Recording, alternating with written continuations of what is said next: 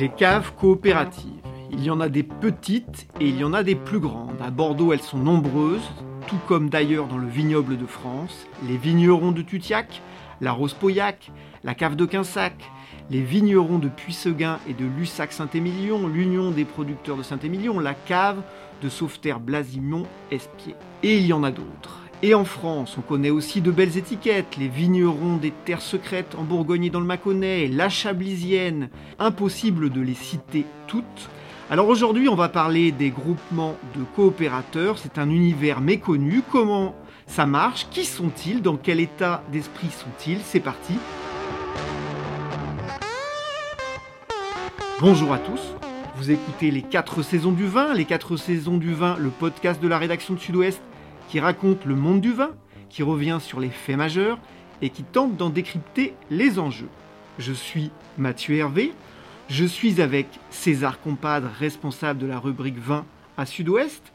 Nous recevons aujourd'hui Céline Vlostovicer, présidente de la cave de Sauveterre Blasimon Espier. Vous êtes ingénieur agricole de formation, vous êtes œnologue, vous dirigez une exploitation viticole familiale située à Saint-Martin-du-Puy et Sauveterre de Guyenne qui fait 100 hectares.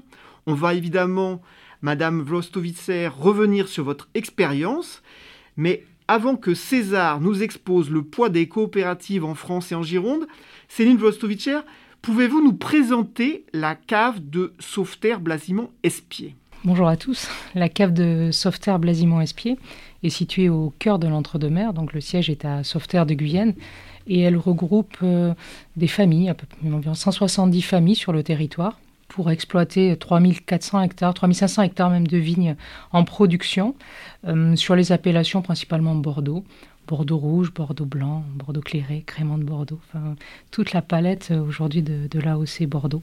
Alors je me retourne vers toi César, avant de revenir très en détail sur l'activité de la cave de Sauveterre Blasimon Espier. Je me tourne vers toi, César, je disais. Euh, c'est quoi les chiffres clés de la coopération en France et dans la région de Bordeaux? Mathieu, tu l'as dit tout à l'heure, le monde de la coopération est plutôt méconnu. Il y a un chiffre clé qu'il faut retenir. Au niveau national, un litre sur deux produit par la viticulture française est produit par une cave coopérative. Tu l'as cité, il y en a dans tous les vignobles, beaucoup dans le Languedoc-Roussillon qui s'est développé autour de la coopération, en Champagne aussi, on le sait moins bien. Des marques comme Nicolas Feuillat, par exemple, très présentes, sont issues de, de caves coopératives.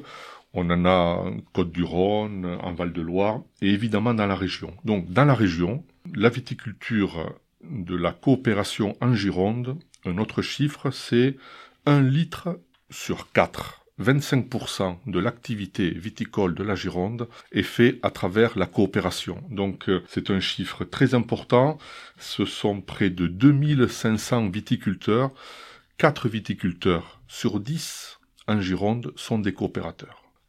Dans notre région, sud-ouest, la coopération est également très présente dans d'autres départements. On peut citer la Dordogne avec euh, la cave de Montbazillac par exemple, dans un département comme le Lot-et-Garonne, la coopération mène pratiquement l'ensemble de la production. Nous avons euh, la cave du Marmandais, nous avons Buzet, nous avons Duras. Un peu plus loin, dans les Pyrénées-Atlantiques, des caves que connaissent bien nos, nos, lecteurs, la cave d'Irouléguy, la cave de Gand, euh, la cave de Crouseille, dans le Gers, euh, un autre groupement bien connu dans la région qui est la cave de Plémont. Voilà, donc à travers tous ces exemples, on se rend compte à quel point le, maillage euh, des caves coopératives est, très important dans notre région. Alors, je reviens à vous, c'est une Vostovitcher. Je, je, vais vous poser une question un peu candide, mais comment ça marche, la coopération? La coopération, le principe, vraiment là, le fondement, c'est que ce sont des exploitants qui qui ont leur propre structure familiale souvent. Enfin, pour nous, c'est le cas pour l'ensemble de nos adhérents. Et donc, euh, chaque structure reste complètement indépendante, donc va gérer son propre vignoble. Et après, donc, on, va travailler en commun, c'est-à-dire qu'on va avoir un, un chai en commun qui va nous permettre de vinifier et de commercialiser nos vins. La coopérative, par définition, ne fait pas de bénéfices. Elle va vendre les vins qui sont produits, donc issus des raisins des, producteurs, des exploitations adhérentes. Elle va payer ses charges, elle va payer les salaires, elle va payer les frais qui sont liés aux travaux, aux investissements qui ont été faits. Et puis, elle va redistribuer l'ensemble de l'argent qui, a été, qui a été perçu. Donc, euh, la coopérative n'a pas vocation de vivre pour elle-même, mais simplement d'être à la disposition des adhérents et d'être la continuité de leur exploitation. C'est-à-dire que chaque adhérent va pouvoir amener son raisin et par exemple, on va pouvoir isoler des, raisins ou des vins pour produire par exemple des châteaux. Ça veut dire qu'un adhérent peut vinifier son propre château au sein de la cave coopérative avec euh, évidemment euh, l'isolement de ses raisins et de, des cuves qui, lui sont, qui viennent de sa propriété. Et puis également, la cave va pouvoir créer ses propres des marques communes. Donc ça veut dire que plusieurs vignerons vont pouvoir assembler leurs raisins pour, pour pouvoir vinifier une marque. C'est par exemple pour nous le cas de Louis Vallon, qui est une marque de, de crément, où là ce sont les raisins qui sont issus des exploitations adhérentes qui vont pouvoir euh, alimenter euh, et euh, être vinifiés à part pour euh, créer cette cuvée euh, Louis Vallon. Madame, on l'a souvent évoqué autour de cette table, les, difficultés des vins de Bordeaux, crise profonde depuis 3-4 ans. Vous êtes au cœur de l'entre-deux-mer, vous l'avez dit, essentiellement en appellation Bordeaux. Le cours du vrac, très bas euh, depuis 2-3 ans, une crise sévère. Au niveau de votre structure, la crise des vins de Bordeaux, ça veut dire quoi? Déjà, peut-être quelques mots pour repréciser, pour aller au bout de, l'explication sur une cave coopérative. Ce qui est important de comprendre, c'est que le fait de se regrouper, le fait d'être ensemble, ça permet de disposer des outils, de disposer des équipements vraiment performants pour élaborer des vins qui vont être de qualité et qui vont pouvoir aussi être commercialisés à la fois en France et à l'export. Qu'on ait un hectare, qu'on ait 10 hectares, qu'on ait 100 hectares, peu importe, c'est un homme, une voix, c'est-à-dire que chaque exploitation a le même poids au sein de la cave et va pouvoir bénéficier des mêmes, euh, des mêmes installations, des mêmes avantages. Et hum, quelqu'un qui a juste une, une ou deux parcelles va de la même façon pouvoir retrouver ces, bouteilles aux États-Unis ou au Japon grâce à la fois au, à l'outil d'indication mais aussi à, la force commerciale. Ça, c'est important de le préciser parce que dans le contexte actuel, comme vous venez de l'évoquer, on a euh, la possibilité de, bénéficier de, ce travail collectif.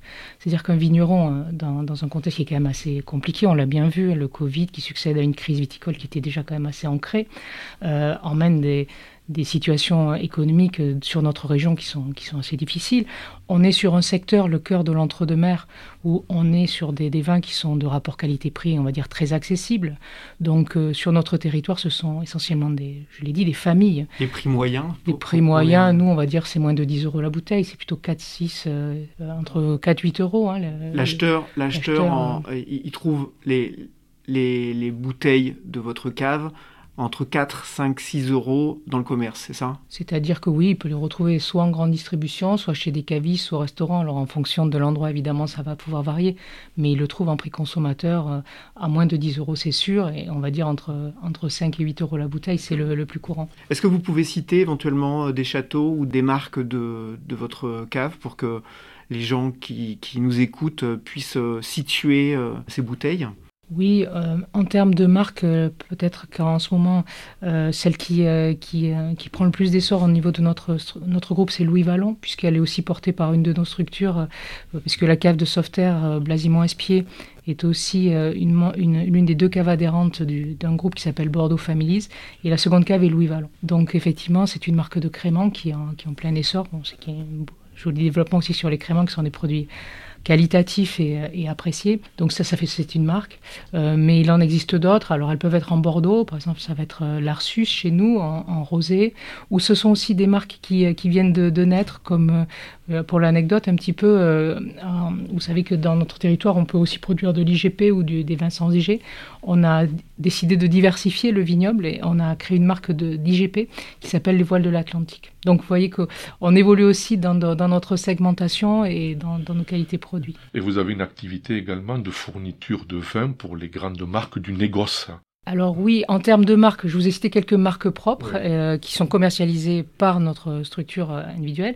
On a aussi des marques qui sont commercialisées par nos unions. Donc ça va être par exemple euh, celui de Terre de Vigneron ou Producta, qui sont des, filiales de commercialisation, où là, ça pourrait être par exemple la marque Mission Saint-Vincent, qui, euh, est une marque importante quand même sur, sur un territoire, ou Bertico, qui est un petit peu, qui est pas forcément en Bordeaux, mais qui est, euh, qui est aussi connu sur notre, sur notre région.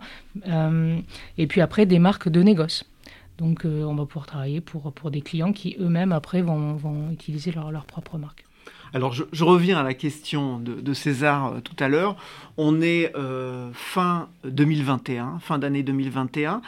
Euh, dans quel état d'esprit êtes-vous et dans quel état d'esprit sont vos, adhérents, vos coopérateurs?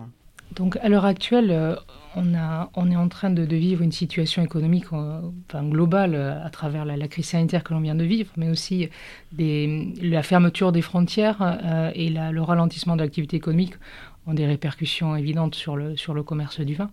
Donc ces répercussions, euh, évidemment, elles se ressentent euh, sur nos, ventes, ce qui fait qu'on se retrouve confronté à des, difficultés dans la commercialisation et, au, niveau des prix.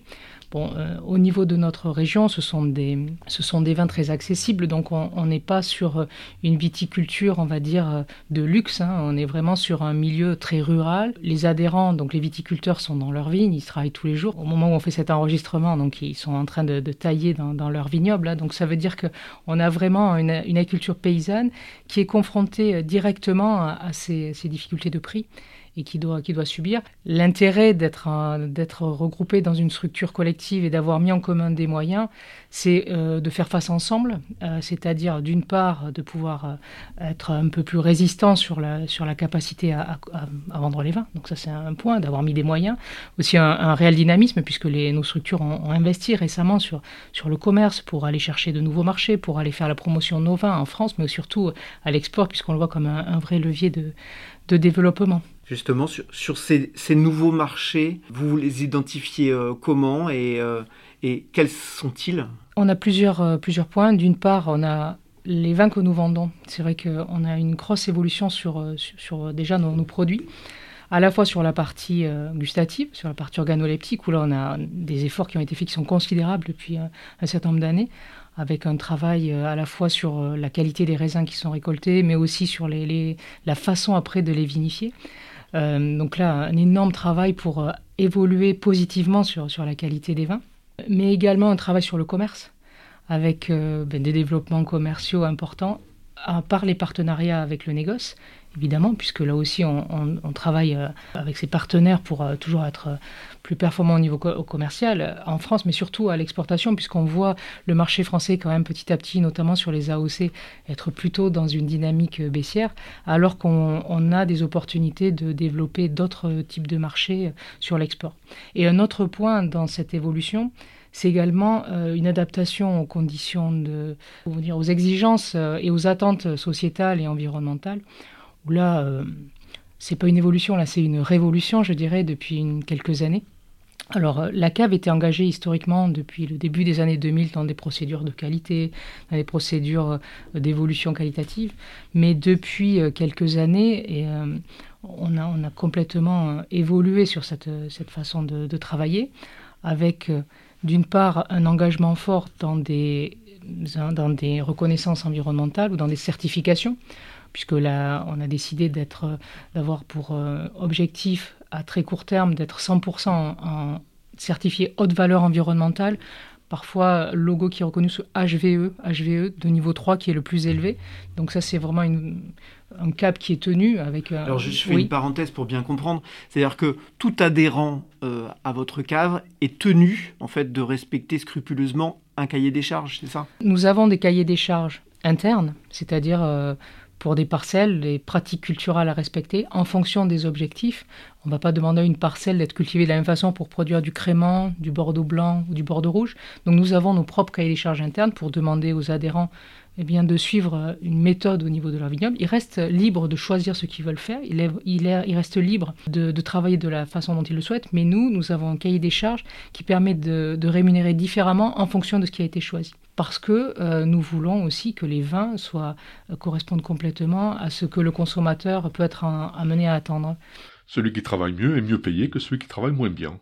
Oui, c'est un point. Et il y, a un delta de rémunération qui est, qui est de combien entre le bon élève et le moins bon élève? Le delta est important, mais euh, il dépend à la fois de la, du cahier des charges qu'il va choisir.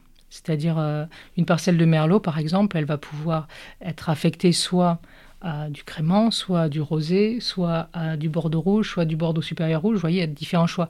Donc le, le premier, l'un des premiers éléments, c'est le choix déjà du type de, raisin qu'ils souhaitent euh, produire. Et ensuite, dans ces catégories-là, il peut y avoir un delta très important qui peut être au-delà de 30%. De, au-delà de, 30%, d'accord. On a parlé des difficultés, et, évidemment, de la filière. Les caves coopératives, comme les autres structures euh, bordelaises et d'ailleurs, investissent beaucoup et notamment ont, des aides. Est-ce que vous pouvez nous, nous, nous dire les investissements que vous avez menés ces dernières années et comment ont-ils été financés?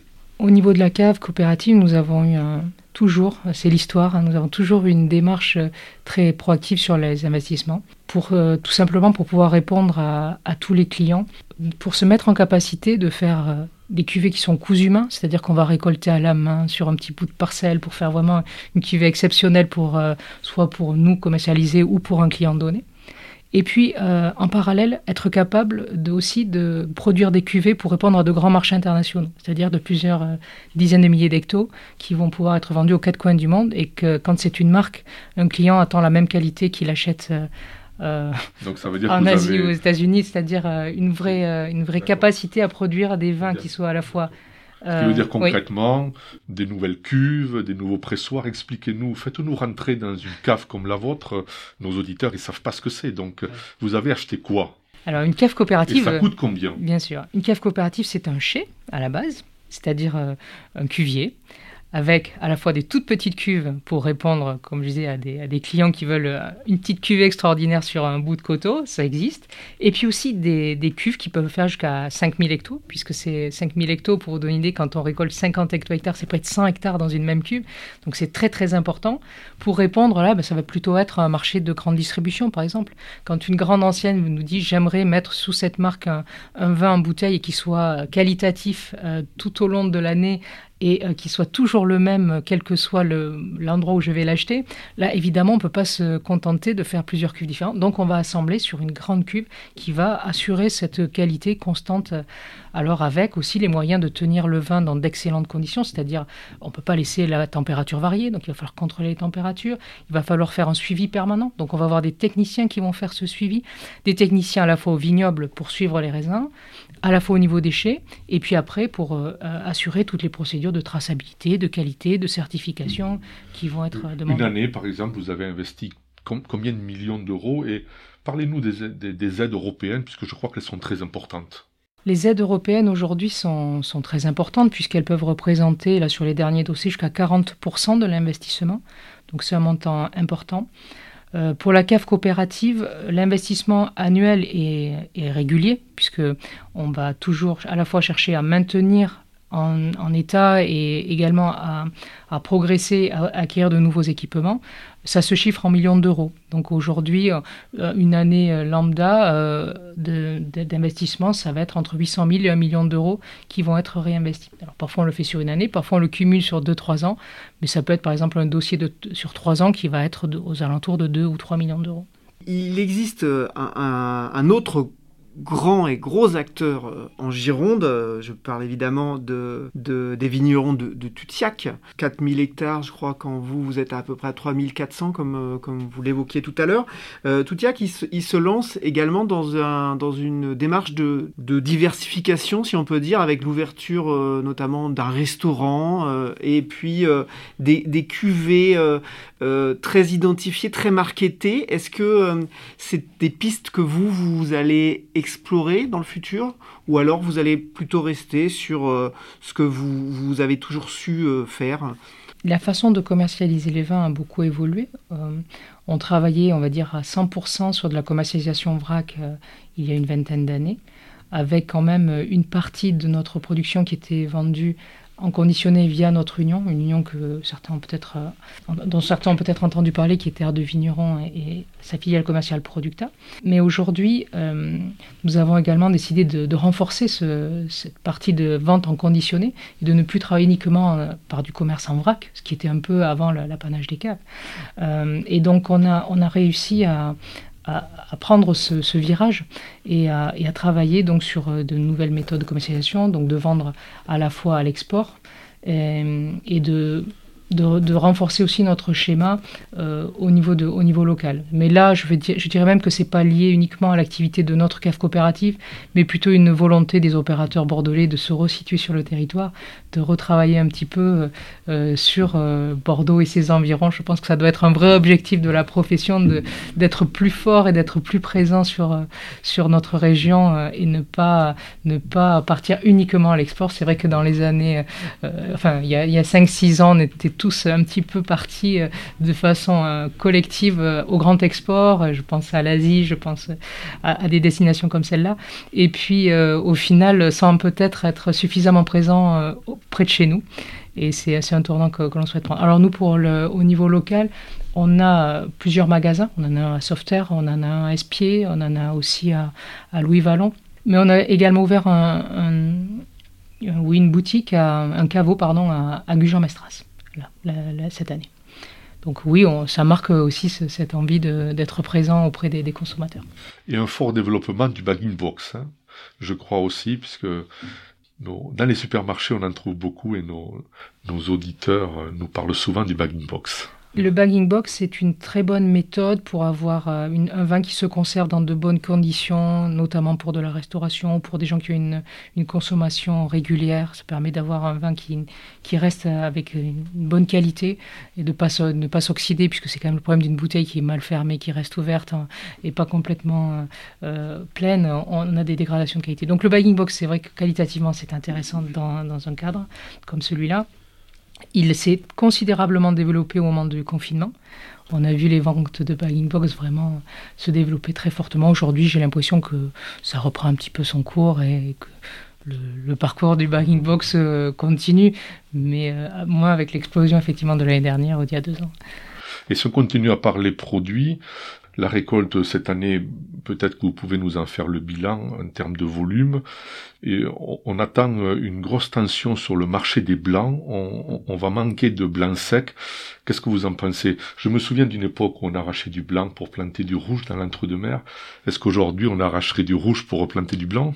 Alors pour l'anecdote, moi-même sur mon exploitation, j'ai eu l'occasion, j'étais un petit peu jeune hein, puisque ça date maintenant, mais on a eu euh, effectivement cherché à, limiter le blanc et à l'époque on surgreffait, c'est-à-dire qu'on coupait le pied de vigne, on repartait d'une branche à la base du pied pour reformer un nouveau pied et on, greffait sur, euh, cette partie-là. Euh, et c'est-à-dire qu'on pouvait avoir par exemple un pied de blanc à la base et le transformer en rouge. Donc le surgreffage permettait de changer la couleur. On a eu fait ça sur un cépage qui s'appelle le sémillon, qui dans les années 90 euh, trouvait un petit peu, de, enfin, rencontrer des difficultés dans, sa mise à marché. Donc on a, on a surgreffé en merlot. Aujourd'hui, dans notre cave, on reste encore majoritairement rouge, mais on a quand même une proportion de blanc importante toujours eu 15, 20, 25% de blanc selon les exploitations. C'est une tendance que l'on cherche à maintenir et même plutôt à consolider. C'est-à-dire que à chaque fois que des gens viennent nous rejoindre, euh, des personnes qui avaient leur propre chai, qui viennent nous rejoindre en cave coopérative, quand on fusionne avec une autre cave coopérative, souvent euh, l'autre, nos partenaires avaient moins de blanc. Ça veut dire que mécaniquement on a baissé un peu notre proportion de blanc, ce qui est dommage parce que on est vraiment dans une région qui était historiquement productrice de blanc il euh, faut savoir que jusque dans les années 70, la cave ne vinifiait que des blancs. Et donc le, le, virage des rouges a été pris finalement assez tardivement pour aujourd'hui représenter plus, plus de 80% de la production. Mais, euh, mais moi je pense sincèrement à titre personnel que le blanc a, de beaux jours devant lui parce que... Il faut planter du blanc peut-être. Alors il faut planter du blanc, ça c'est à chacun de, prendre ses responsabilités. Mais ce que j'imagine c'est que les moments de consommation du vin sont en train d'évoluer. On voit quand même des jeunes qui boivent moins du vin sur un repas traditionnel le dimanche à midi ou en famille. On voit quand même des consommations de vin qui sont dans d'autres moments de, la journée. Je pense à l'apéritif, je pense à, la sortie du bureau où quelqu'un va pouvoir, euh, euh, au lieu d'ouvrir euh, peut-être un autre type d'alcool, ouvrir une, bouteille de vin ou d'autres conditionnements d'ailleurs, puisque ça fait partie d'autres sujets. Mais toujours est-il que le vin, il me semble adapté à ce type de, de consommation, et plus facile aussi peut-être d'accès que certaines bouteilles de rouge un petit peu plus conventionnelles. Donc oui, j'imagine que le blanc a de beaux jours devant lui et personnellement, je pense que je vais revoir un petit peu euh, mes équilibres entre les blancs et les rouges. Sans pour autant dire il faut planter massivement des blancs, puisque évidemment euh, le développement reste raisonnable. Et alors, euh, ce, ce, millésime, pour revenir à la question de César tout à l'heure, comment vous l'avez vécu? Bien, on parlait des blancs. Revenons-y sur les blancs. Écoutez, millésime 2020, 2021 sur les blancs, très très intéressant, puisqu'on a, on a pu récolter avec des belles maturités, on a des belles acidités, des profils aromatiques vraiment. Enfin, c'est le côté aromatique, c'est-à-dire est-ce que c'est expressif? Est-ce que quand on sent dans le, dans le verre le, le vin, oui, euh, on, sent bien que là, on a un cépage qui est le Sauvignon qui a vraiment pu s'exprimer complètement. Mais euh, oui, nous, on est très très satisfait de ce millésime 2021, en particulier sur, sur les cépages, sur les cépages Et les rouges hein? Alors sur les mmh. cépages rouges, euh, on, a, on a récolté une petite récolte hein, globalement, c'est-à-dire qu'on n'a pas eu beaucoup de quantité par rapport au phénomène de gel que l'on a pu vivre au printemps.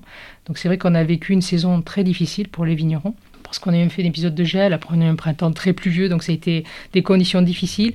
Et puis au final, on a vécu une fois de plus dans notre région cette, euh, un petit peu cet été indien avec de très belles vendanges ensoleillées qui nous ont permis quand même de récolter à maturité et d'avoir de, belles qualités. C'est une demi-récolte que vous avez fait cette année euh, par rapport à une moyenne? C'est un peu plus qu'une demi-récolte, euh, c'est plutôt aux alentours de moins 20, moins 30%.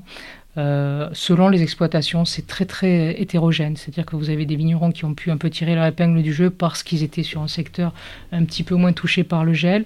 Euh, et puis d'autres qui ont, vraiment perdu beaucoup, sachant qu'on a une pression parasitaire, notamment d'une maladie que l'on connaît dans la région qui s'appelle le milieu, qui a été extrêmement forte, et donc euh, des, pertes de récolte importantes, euh, d'autant que les moyens de lutte aujourd'hui contre ces parasites sont de plus en plus compliqués. On a la possibilité d'utiliser de, moins en moins de, matières actives pour, pour lutter contre ces maladies, des matières actives qui aussi qui perdent d'efficacité. Donc c'est un peu la, la difficulté que l'on rencontre aujourd'hui. Hein justement, ça, permet d'achever pardon cet entretien euh, en, regardant un peu vers, l'avenir. Euh, effectivement, on est dans un contexte de, changement euh, climatique. Comment vous, vous agissez et comment vous réfléchissez collectivement justement à ce, changement de paradigme en fait? Aujourd'hui, on a, on a plusieurs façons de réagir à, ces évolutions. Bon, je pense qu'il faut aussi rester très pragmatique. nous travaillons sur une culture pérenne. Ça veut dire que pour faire évoluer une, vigne, elle vit entre 25, 30 ans généralement, mais ça peut être plus. Ce qui veut dire que pour faire évoluer les plantations en elles-mêmes, ça se joue en, plusieurs générations. Donc ça veut dire qu'on peut impulser de, nouvelles méthodes ou impulser nouveau, une nouvelle façon de planter ou d'autres cépages par exemple, mais ça se joue vraiment sur le long terme. Donc nous, notre travail collectivement, c'est déjà d'identifier quels sont les cépages, quelles sont les variétés qui pourraient être le mieux adaptées dans un futur. Euh, à moyen terme ou à long terme. Le merlot est en danger Vous plantez encore du merlot? Alors, il faut savoir que nous, nous avons déjà une forte proportion de merlot dans notre encépagement. Donc, quelles que soient de toute façon les conditions climatiques, nous n'avons pas intérêt à renforcer le positionnement du merlot, mais plutôt à rééquilibrer. D'autant qu'on a parlé des blancs tout à l'heure. Bon, ce n'est pas forcément un cépage que l'on a envie de développer davantage parce qu'il est déjà très présent. Notre volonté aujourd'hui, c'est plutôt de diversifier. Euh, on a déjà euh, par rapport à, notre encépagement, c'est-à-dire à la proportion de chaque variété, un équilibre qui est quand même un petit peu différent de celui des Bordeaux. Nous avions euh, plus de Cabernet Sauvignon, Cabernet Sauvignon qui est un cépage un peu plus tardif, qui est un petit peu plus adapté si demain nous avons des conditions climatiques euh, plus chaudes. le Cabernet Franc aussi, qui a été parfois un petit peu remis en cause à Bordeaux parce qu'on avait du mal à, le faire mûrir en Bordeaux rouge. C'est un cépage qui est aussi un peu tardif. Le fait qu'il fasse plus chaud, évidemment, ça lui redonne tout son intérêt. Et puis on, retrouve aussi l'intérêt de ce cépage pour d'autres types de vins, pour des rosés, pour des créments. Donc euh, ça, peut être intéressant. Donc ça, ce sont les cépages traditionnels, je ne les cite pas tous, mais on a pour, nous, pour vocation, on a envie de les garder, mais dans des proportions, on va dire, un petit peu plus équilibrées qu'une orientation 100% ou 90% merlot. Donc aujourd'hui, de ramener ce pourcentage, enfin, aujourd'hui, c'est à peu près 25% de, de cépages autres que le merlot. Vous voyez, le merlot est très présent, en rouge. Et puis aussi l'ouverture vers d'autres cépages, mais alors là, aller chercher vers d'autres horizons. On a pu euh, voir que dans le cahier des charges de Bordeaux, nous avions la possibilité de tester de nouveaux cépages. Bon, évidemment, nous allons le faire, nous allons implanter pour voir comment ces cépages-là réagissent sur notre territoire. Et puis peut-être aussi, euh, nous avons intérêt à, à essayer d'autres types de variétés qui, elles, sont complètement en dehors de Bordeaux, également pour, pour voir comment elles réagissent. Et là, nous les commercialiserons euh, bah, par exemple, en vin de France, euh, puisque la, possibilité de, de, tester de nouveaux cépages est, beaucoup plus ouverte que Bordeaux, où là, c'est extrêmement réglementé. Merci Céline Vostovicer, présidente de la cave de Sauveterre Blasimont Espier. Merci César. Merci. Merci à vous tous auditeurs pour votre écoute et votre fidélité. Si vous avez aimé cet épisode, n'hésitez pas à nous le dire et à le partager autour de vous. Vos retours et suggestions sont toujours précieux. Et pour ne rien manquer des 4 saisons du vin, abonnez-vous sur Spotify, Apple Podcast, Google Podcast ou votre plateforme d'écoute habituelle. À dans 15 jours. D'ici là, portez-vous bien et rappelez-vous, le meilleur vin n'est pas nécessairement le plus cher, mais celui qu'on partage, avec modération et responsabilité. A bientôt